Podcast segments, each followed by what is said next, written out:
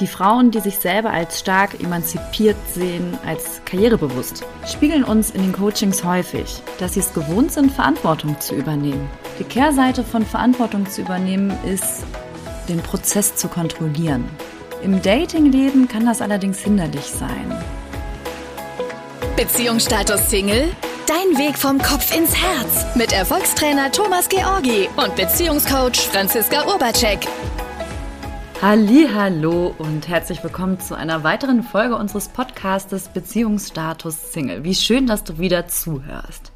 Heute widmen wir diese Folge den Frauen und zwar vor allem den Frauen, die beruflich erfolgreich sind, aber privat alleine. Beziehungsweise wir beantworten, warum ausgerechnet starke, hübsche Frauen oft Single sind und das auch bleiben. Und falls du uns vielleicht noch nicht kennst, ganz kurze Information, was machen wir beide eigentlich? Wir beide haben uns darauf spezialisiert, Menschen zu supporten, die Beziehungen und Ergebnisse in ihrem Leben zu erschaffen, die sie sich wünschen.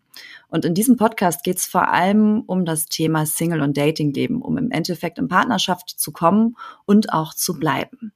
Falls du mehr über das Angebot wissen möchtest, guck einfach in den Shownotes, da findest du die Links zu unseren Angeboten. Und jetzt geht's los, weil heute geht es um ein Thema, was ich letztens in einem Artikel gelesen habe und wo ich drüber nachgedacht habe, das können wir super nutzen, Thomas, um mal gemeinsam darüber zu philosophieren heute. Auf jeden Fall, genau. In diesem Artikel wurde eine Studie von der Managementberaterin Christina Künstler genannt. Und zwar war das Ergebnis dieser Studie, dass ein Drittel dieser Frauen keine intakte Beziehung führen und 25 Prozent sind kinderlos. Bei den Männern hingegen sah das anders aus.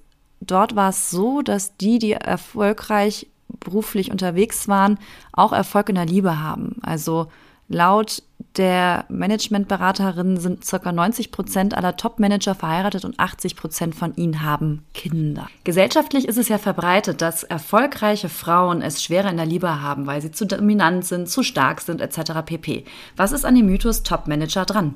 Und man muss es ja vielleicht auch nicht nur auf Top-Manager und Top-Managerinnen beziehen, sondern eben an sich Frauen und Männer, die beruflich erfolgreich sind. Aber das ist natürlich die Studie, an der das jetzt festgemacht wurde, ne, die du mir gezeigt hast. Also ich fand das auch sehr interessant. Und interessanterweise kann man ja wirklich mal schauen, warum ist das so? Ist das tatsächlich zwangsläufig, dass das so sein muss? Dass man dann, wenn man Karriere macht, insbesondere als Frau, dass es dann schwieriger ist, in Partnerschaft zu kommen, oder ist das eigentlich ein Mythos? Mhm. Ich habe recht häufig Gespräche mit Frauen, die in Führungspositionen sind oder beruflich gesettelt, also ein Leben führen, in dem alle Lebensbereiche quasi super laufen, nur mit der Partnerschaft nicht. Und es wird oft selber darauf geschoben, ich bin zu erfolgreich. Die Männer haben Angst vor mir. Also das kriege ich gespiegelt. Hast du vielleicht auch schon mal gehört? Habe ich auch schon mal gehört, genau. Ich wollte dich auch gerade fragen, ne, was ist denn die Begründung, die sie angeben, warum sie nicht in Partnerschaft sind? Also weil ja. die Männer Angst vor ihnen haben. Ja, ja. Okay, das, das, gibt ja schon mal interessante Hinweise, was sie möglicherweise auch für ein Mindset über Männer haben. Mhm. Und haben sie das irgendwie begründet? Also, oder woran sie das festmachen, dass die Männer Angst vor ihnen haben? Also, weil die stehen ja garantiert jetzt nicht zitternd wie Espenlaub vor ihnen. Mhm. Da müsste ich selber gerade mal drüber nachdenken, was dann so an Rückmeldungen kommen. Mm, also im Endeffekt so Aussagen, ich bin zu selbstbewusst, ich bin zu laut, ich nehme nehm zu viel Raum ein, vielleicht auch eine gewisse Dominanz. Ich weiß halt, was ich will. Also im Endeffekt, dass die Damen nicht rumeiern und es auch eher bewerten, abwerten, wenn ein Mann nicht so klar ist wie sie selbst. Also im Endeffekt, dass die Männer aus deren Sicht so eine starke Frau nicht halten können. Nee, dann, also dann, dann finde ich, also das finde ich ist erstmal schon eine steile These.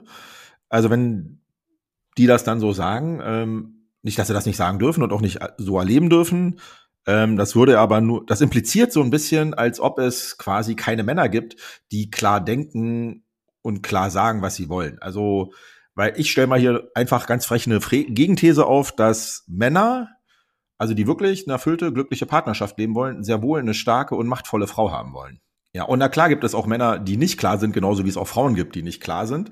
Aber ich glaube, dass es an sich möglich ist. Also, weil ich denke, ne, man kann das ja an sich mal überprüfen. Also, wenn die Ausgangsthese wäre, starke Frauen haben es viel schwerer, in Partnerschaft zu kommen oder dass es vielleicht sogar nicht möglich ist, in Partnerschaft zu kommen, ob das überhaupt stimmt. Da muss man ja nur schauen. Gibt es eben erfolgreiche, starke Frauen, die in Führungspositionen sind, die eine glückliche Partnerschaft haben. Auf jeden Fall. Und eine erfüllte. Die gibt es auf jeden Fall. Also das heißt, es ist an sich möglich. Also die These, dass das nicht geht, ist erstmal an sich nicht zu halten. Jetzt ist ja die andere These, dass es ja schwerer ist für die. Ja, genau. Dass es schwerer ist für erfolgreiche Frauen. Und das lass uns mal gemeinsam angucken, woran es liegt. Das, was wir ja beobachten, ist, dass die Ansprüche an den Datingpartner oder an den Mann relativ hoch sind. Also im Sinne von der Kriterienkatalog, was der Mann alles erfüllen darf. Er soll nicht nur beruflich erfolgreich sein, der darf auch gut ausschauen, darf noch volles Haar haben, der darf einen Kinderwunsch haben, der darf sich eloquent ausdrücken, der darf großzügig sein, aber dann möchte ich auch trotzdem meine Rechnung wieder selber bezahlen. Also er muss auch wissen, in welchen, welchen Situationen er jetzt großzügig sein darf und wann nicht. Der darf mir in die Jacke helfen, aber manchmal möchte ich mir auch selber in die Jacke helfen als Beispiel. Also es sind, sind sehr, sehr viele Ansprüche, die ich jetzt hier noch gar nicht alle aufgezählt haben, was der andere alles erfüllen darf. Und der andere, das können Männer auch mal für sich überprüfen, vielleicht erkennt sich der eine oder andere da auch wieder, der andere darf schon fertig sein für mich.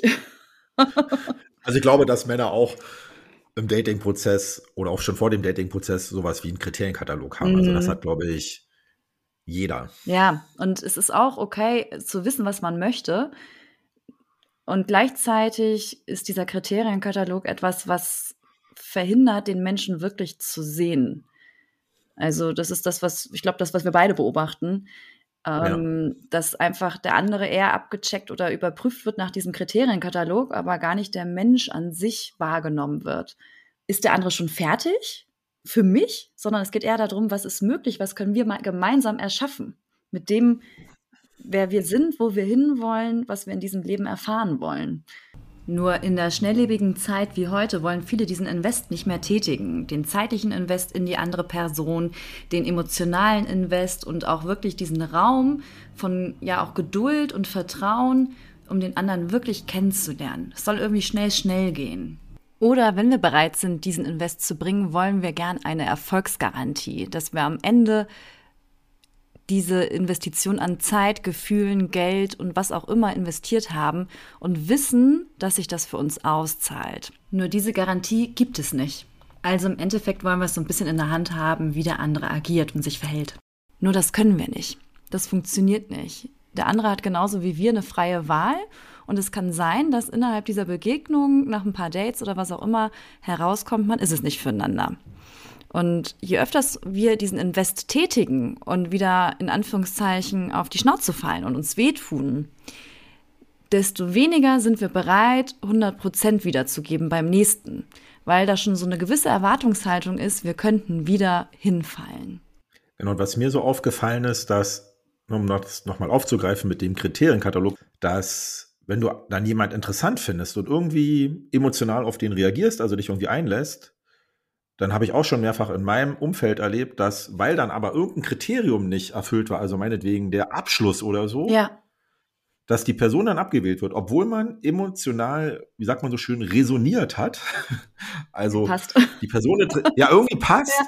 und dann plötzlich die Auswahl nur noch danach macht, was ist der Kriterienkatalog oder nicht. Und dann wird es natürlich schwierig, also weil es dann gar nicht mehr um den Menschen geht, wie du gerade gesagt hast, sondern tatsächlich nur um das Erfüllen eines Kriterienkataloges. Und dann wäre natürlich die spannende Frage, worum geht's denn dann eigentlich? Also ist dann die Person, die ich dann auswähle, weil sie halt meinen Katalog erfüllt, die die ich eigentlich wirklich will oder will ich die nur vielleicht für irgendetwas vorzeigen? Also welchen Zweck hat dann der Kriterienkatalog? Mhm. Will ich mir darüber irgendwie Status geben ja. oder so? Welches Bild habe ich mir damit erschaffen? Also was glaube ich, welches Konzept damit möglich ist zu leben mit der anderen Person, wenn die so ist, wie ich es mir vorstelle? Und vielleicht auch noch mal ganz kurz erklärt, wie entsteht eigentlich so ein Kriterienkatalog? Wenn wir nämlich Anfang 20 sind oder jünger, ist es häufig so, da haben wir noch gar nicht so viele Kriterien. Also die Kriterien wachsen häufig mit dem Alter. Das, was wir beobachten, ist ja, dass wir neue Kriterien an andere Personen quasi stellen, wenn wir mit dem Gegenteil in irgendeiner Art und Weise eine schlechte Erfahrung gemacht haben. Also als Beispiel, ich habe die Erfahrung gemacht, mein Ex-Partner, meine Ex-Partnerin hat mich angelogen. Dass für mich jetzt ein Wert ist, der andere muss immer die Wahrheit sagen. Und ich glaube, dass das wahrscheinlich kaum ein Mensch halten kann, immer die Wahrheit zu sagen. Weil wir wollen nicht wieder die Erfahrung machen, wie es ist, wenn wir angelogen werden oder betrogen werden.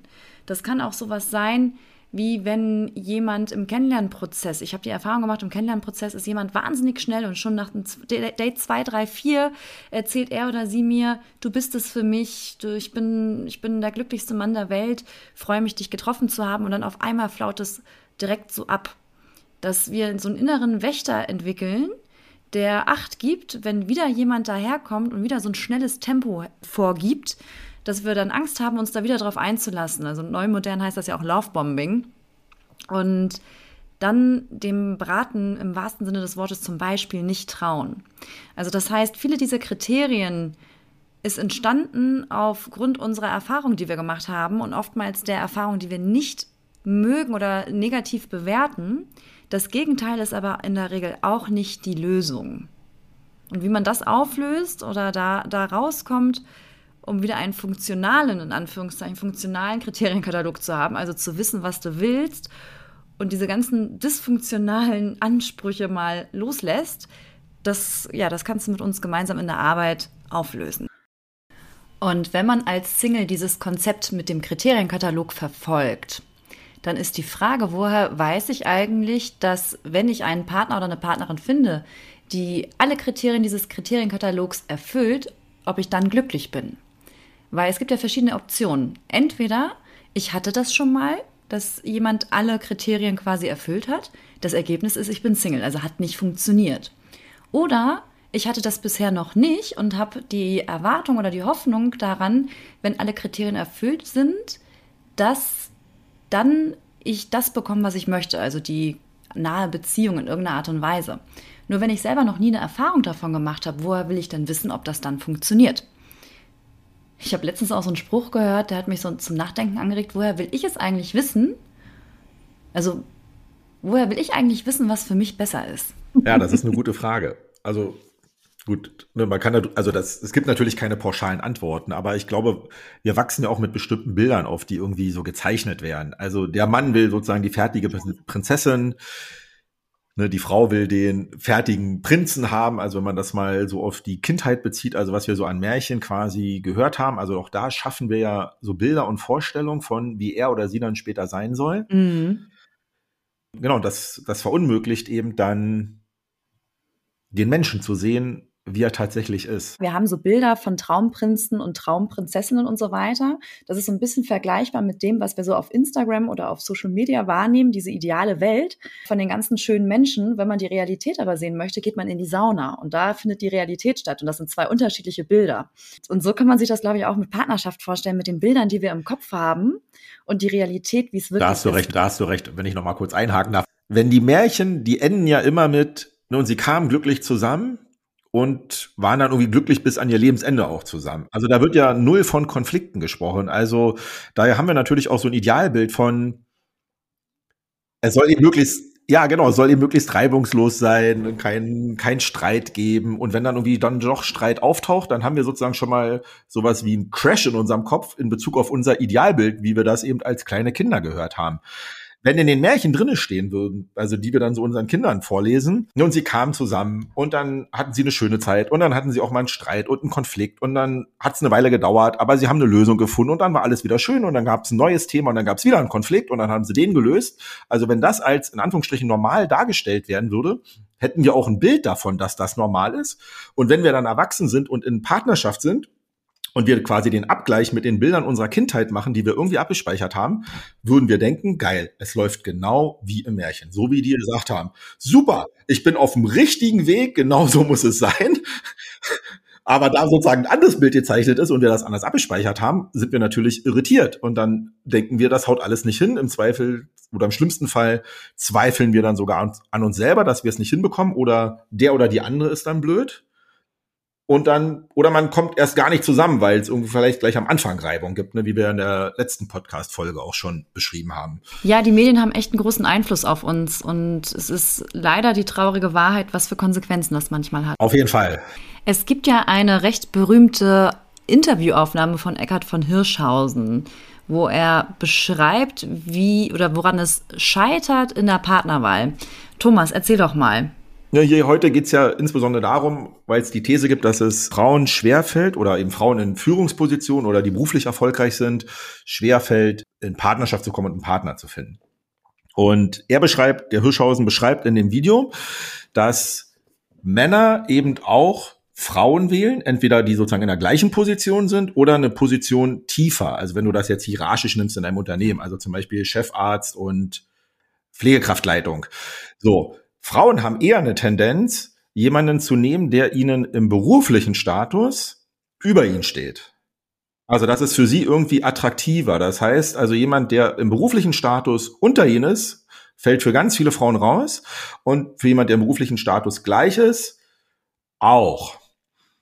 Da wäre natürlich die spannende Frage, wieso ist das eigentlich so? Ne? Wie gesagt, wir sagen nicht, dass das immer so ist, aber es gibt sozusagen eine Tendenz. Und wenn ich in meinem persönlichen Umfeld gucke, also ich habe auch viele Bekannte und Freundinnen, die eben tatsächlich auch in Top-Positionen sind, Ärztinnen oder Hotelmanager, die sind jetzt nicht mit einem Maurer verheiratet. Also zumindest, aber wenn man sich so umschaut, dann ist das, also dann ist es von der Häufigkeit her nicht so oft. Und jetzt könnte man ja gucken, wieso ist das eigentlich so und macht man sich damit das nicht eigentlich enger, insbesondere eben auch als Frau, wenn man vielleicht den Anspruch hat, derjenige muss im Status höher sein als ich.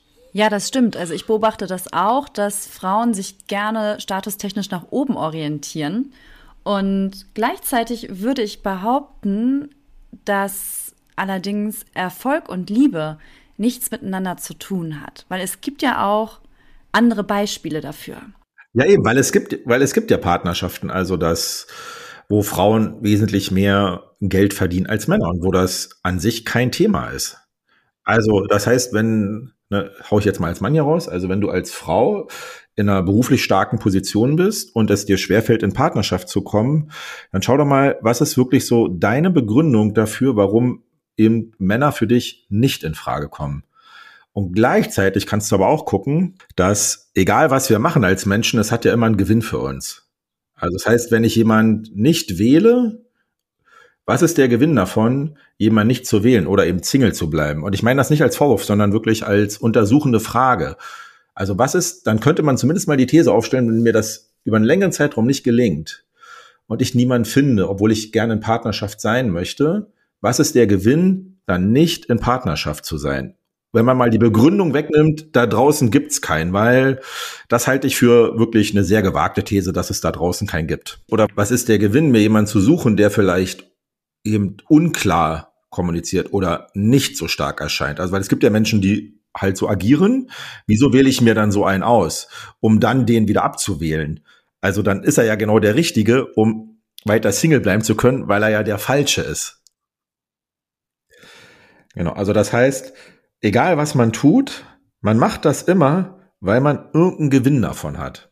Egal wen du wählst, also weil wir ja auch oft hören, ja. dass es sind immer die Falschen, dann hat es einen Gewinn für einen selber, den in Anführungsstrichen sogenannten falschen Partner zu wählen.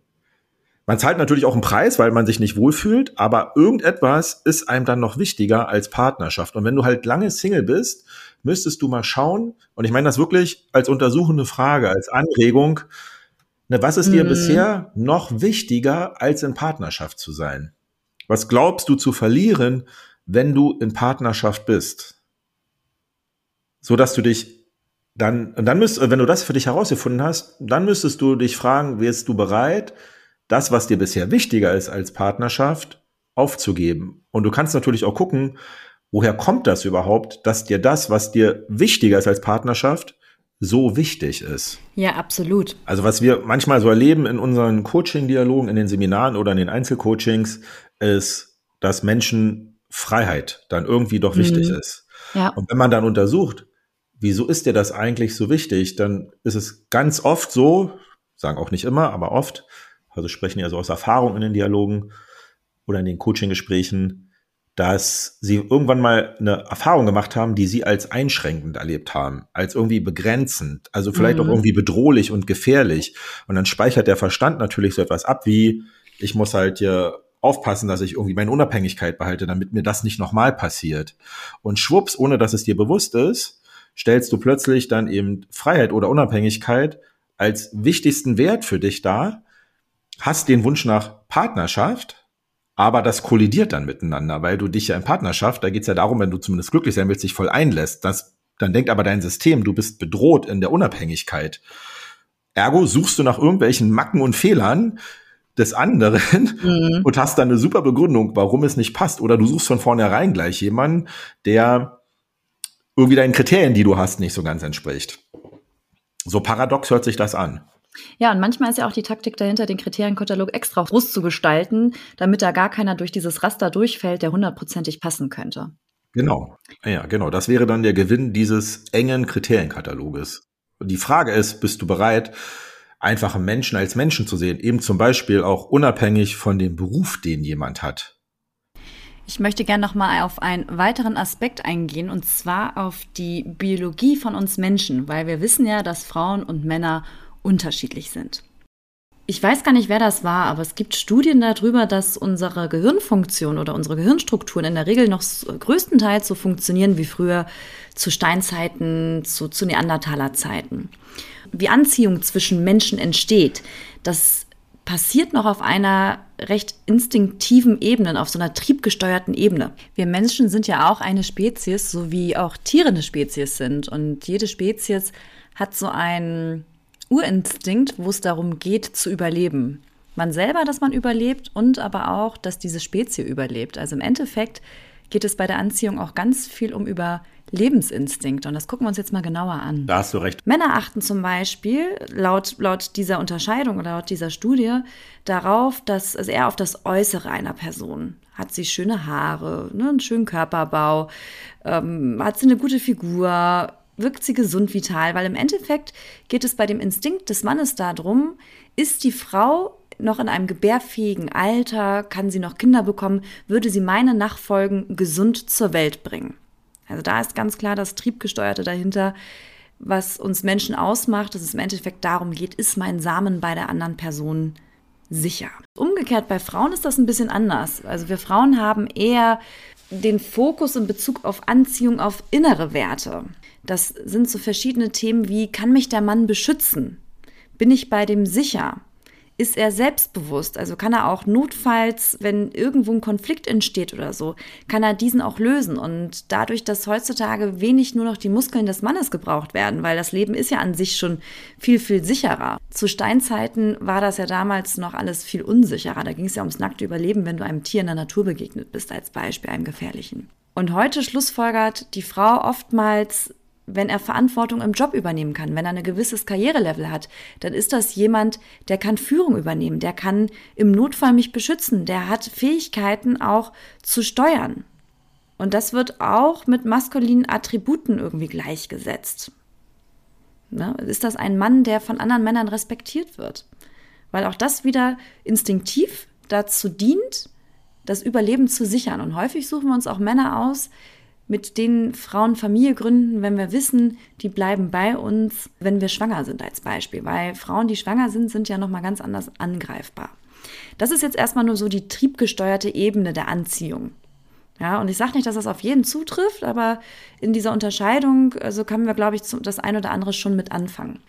Und es ist ja auch so, dass früher die Frauen eher in der Höhle waren und dafür gesorgt haben, für die Kommunikation, für, für ein Miteinander untereinander, dass alles, alles stimmig ist. Und die Männer waren viel draußen am Jagen. Also die haben gar nicht so viel kommuniziert beim Jagen, weil hätten sie die ganze Zeit dort ja Schwätzchen gehalten, dann hätten sie die Tiere verscheucht oder die gefährlichen Tiere sind auf sie aufmerksam geworden oder die Feinde oder was auch immer. Also Männer können eher ruhig auch sein als wir Frauen und sie haben so einen, so einen triebgesteuerten Jagdinstinkt. Und wenn wir jetzt mal zurückkommen auf das Thema starke, selbstbewusste Frauen, ich liebe es ja, mit denen zu arbeiten, ne? also auch, auch Frauen, die im Beruf erfolgreich sind und so weiter, weil ich liebe das, mit denen zu arbeiten, wenn die was sagen, dann halten die das in der Regel auch. Die sind auch total entscheidungsfreudig und setzen Dinge auch um. Also es ist leicht mit, mit den Frauen umzugehen, finde ich. Die Frauen, die sich selber als stark emanzipiert sehen, als karrierebewusst, spiegeln uns in den Coachings häufig, dass sie es gewohnt sind, Verantwortung zu übernehmen. Die Kehrseite von Verantwortung zu übernehmen ist, den Prozess zu kontrollieren. Und häufig ist es so, dass diese Frauen sehr initiativ sind, auch sehr direkt und klar, wo sie hinwollen, was eine Stärke ist. Deswegen sind sie ja beruflich auch unter anderem erfolgreich zum Beispiel. Im Datingleben kann das allerdings hinderlich sein. Was dann gern manchmal als Reaktion kommt, ja, soll ich dann so tun, als wüsste ich nicht, was ich will? Oder sollte ich mich zurücknehmen oder klein machen? Das kann doch auch nicht die Lösung sein, mich klein zu machen. Nein, absolut nicht. Und darum geht's auch überhaupt gar nicht. Es geht eher darum, das Miteinander zwischen, in dem Fall Männer und Frauen, besser zu verstehen. Weil wenn wir als Frauen, und, ich weiß das so gut, weil ich ja auch daherkomme, wenn wir als Frauen es gewohnt sind, die Zügel in der Hand zu haben und diesen ganzen Prozess auch irgendwo kontrollieren zu wollen. Also, dass wir das nächste Date vereinbaren, damit wir wissen, wann wir uns wieder treffen. Dass wir uns initiativ immer wieder bei dem anderen melden, um in Kommunikation zu sein. Weil für uns Frauen bedeutet, in Kommunikation zu sein, dass wir uns verbunden fühlen mit den anderen dann wird der natürliche Jagdinstinkt des Mannes nicht genutzt, weil in Anführungszeichen, und das ist jetzt, also Achtung, es ist nur eine These, es ist nicht die Wahrheit, weil wir als Frau uns dann quasi als Beute direkt zur Verfügung stellen. Das ist dann ganz nett für den kurzfristigen Schmaus, ne, ist ganz lecker, aber langfristig bleibt man eher, wenn er auch initiativ sein durfte. So, und jetzt kann man wieder sagen als Frau, dann nehme ich mich halt zurück, lass, gib ihm den Raum, dass er sich melden kann, ne, werf den Ball zurück. Wenn du das aber als Deal machst und eigentlich die ganze Zeit auf die Uhr guckst, wann er sich meldet oder ganz ungeduldig bist und auch in so Gefühligkeiten einsteigst, weil es dir nicht schnell genug geht, dann ist das ungünstig. Vielleicht habt ihr da schon mal was von gehört. Also das Thema in Resonanz gehen, dass wir Menschen auch in Resonanz gehen. Ich bin der Meinung, dass der andere unbewusst es irgendwie merkt dass du eine gewisse Bedürftigkeit hast, weil wenn es nicht schnell genug geht, der andere nicht schnell genug für dich funktioniert, dann hängt da auch ein Anspruch dahinter und eine gewisse Bedürftigkeit. Und diese Bedürftigkeit kannst du nicht mit einem Trick, ah, okay, dann melde ich mich nicht oder nehme mich zurück oder was auch immer, wegbekommen. Das liegt tiefer. Und das ist ja der Ansatz, wo wir ansetzen mit unseren Coachings, dass wir genau diese Themen auch aufdecken, die in, mit uns in Resonanz gehen, die wir bewusst gar nicht so greifen können, um endlich das Beziehungsleben sich erschaffen zu können, was wir uns wünschen. Und ganz ehrlich, ich wünsche mir einfach mehr Menschen, die glücklich sind und lieben. Also nutzt uns, nutzt, es gibt so viele Menschen, die sich da auch drauf spezialisiert haben, um da wirklich für euch aussteigen zu können. Das ist so eine Befreiung, wenn du diesen ganzen, ach, wie nenne ich das denn, ganzen Shit nicht mehr mit dir rumträgst. Beziehungsstatus Single? Dein Weg vom Kopf ins Herz mit Erfolgstrainer Thomas Georgi und Beziehungscoach Franziska Urbacek.